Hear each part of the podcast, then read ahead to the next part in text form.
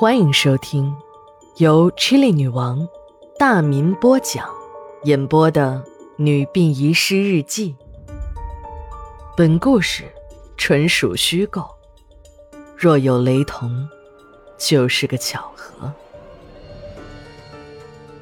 第一卷第八十四章上。一月四日，晴。一辆疾驰的警车正在开往殡仪馆，法医小钟带着两个助手坐在车上，高队还派出了两名刑警陪同。死里逃生的小钟在鬼门关徘徊了一圈后，再也没有了往日的得意与浮躁。几日之间，生死两重天的经历把沧桑写满了他的脸。想想那次爆炸，要不是那个神秘的女人相救。自己和妻子、小孙早就葬身火海了。那个女人是谁？为什么救他们夫妻呢？而救完人又消失的无影无踪了。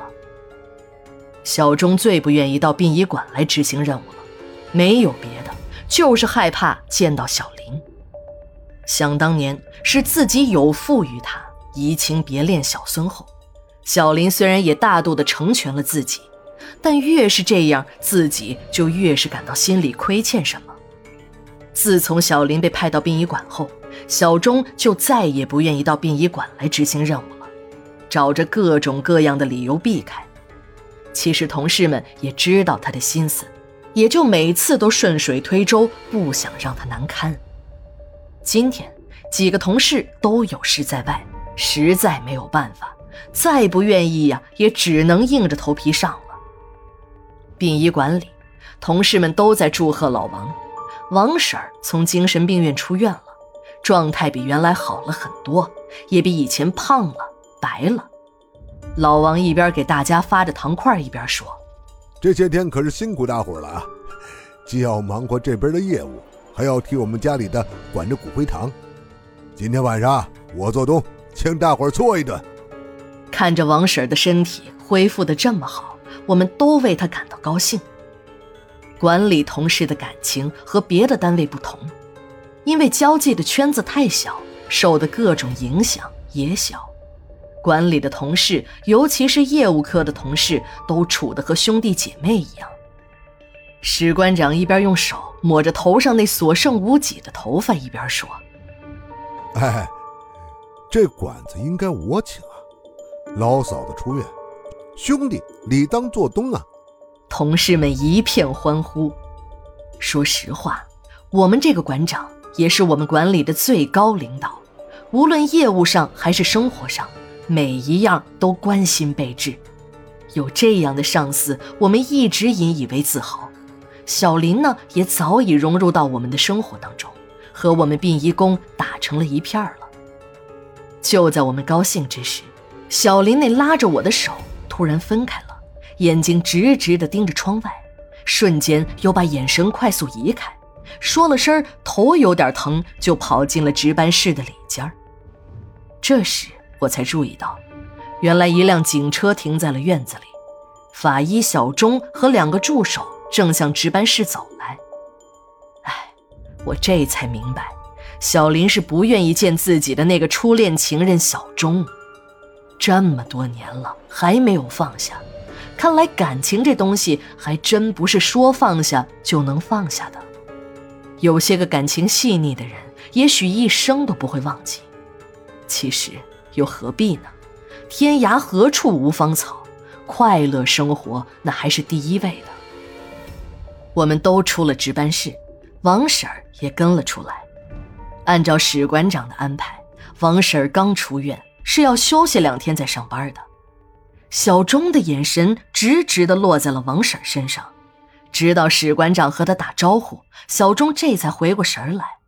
他悄悄的指着王婶问史馆长：“这人谁呀？是你们管理员工吗？”史馆长点了点头说：“这人是老王的爱人，前些天身体不好才出院。”史馆长又冲老王说：“老哥哥，带小钟医生去吧，我还有事。”要上楼一趟，王婶儿已经走出了好远，小钟还在注视着。老王拉了他一把，就径直向停尸间的后院走去。我和老王陪同着小钟他们来到了解剖室。由于冬季太冷，就少有同事们参观解剖遗体。在我这个山寨版法医还没有来到馆里之前，解剖遗体时一般都是老王帮忙。别看老王没学过医，可这解剖的路数他摸得门儿清。法医们也乐于让老王去帮忙。看人家老王的熟练劲儿，我这个山寨版的法医真的有点无地自容了。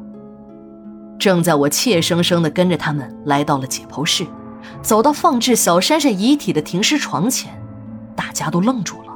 尸床上空空如也，小珊珊的遗体不见了。警察立刻紧张起来：“是谁？这么大胆，在光天化日之下敢偷走孩子的遗体？”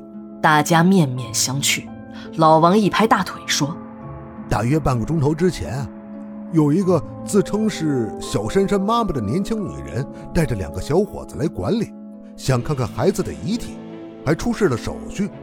会不会是这个女人？”警察马上调取了监控录像，画面上一个女人和两个男人的身影出现了，他们把一个口袋运出了解剖室，没有走正门。而是从殡仪馆和陵园一条相通的小路溜了出去。老王说：“就是这个女人来看孩子的遗体。”警察也认了出来，这个人正是阿军的妻子星儿，也就是小珊珊的继母。人们都大惑不解，这个女人要小珊珊的遗体有什么用呢？无论怎样，遗体被盗，尤其还是一具涉案的遗体被盗。那是天大的事情。按监控上的时间计算，这几个人离开殡仪馆也就十几分钟的时间，又是绕陵园的小路，并不好走。警察推测，这几个人应该没有走远，就立即赶到了陵园的大门口进行蹲守。就在几分钟之后，那几个身影出现在陵园的门口，他们刚把一个口袋放在车上。警察们就一拥而上，冰凉的手铐戴在了几个人的手腕上。第一卷第八十四章，下，马上回来。